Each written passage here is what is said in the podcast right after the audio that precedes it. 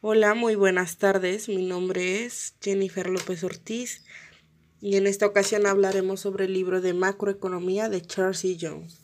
Pues en resumen, este libro nos define que la macroeconomía es el estudio de un grupo de personas y de empresas y del modo en que sus interacciones a través de los mercados determinan la actividad económica agregada de un país o de una región.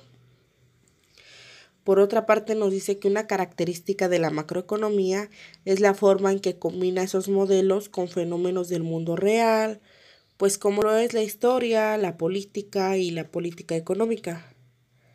También nos comenta que hay un elemento común en la macroeconomía, y es el enfoque que adopta para estudiar estas cuestiones.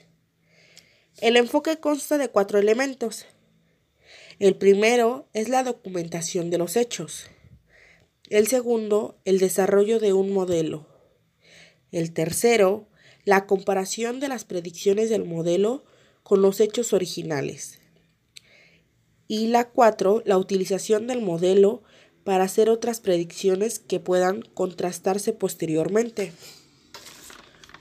Podemos decir que muchas cuestiones importantes de la economía necesitan de un análisis macroeconómico. De igual forma nos explica que es un modelo, que el modelo es un conjunto de ecuaciones matemáticas que se utilizan para estudiar una cuestión económica concreta y pues que esos modelos determinan el valor de las variables endógenas, como lo son el precio y cantidad o la tasa de crecimiento económico.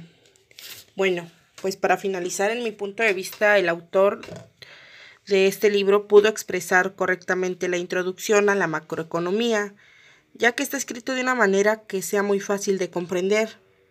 Y pues esto es todo el análisis de este libro.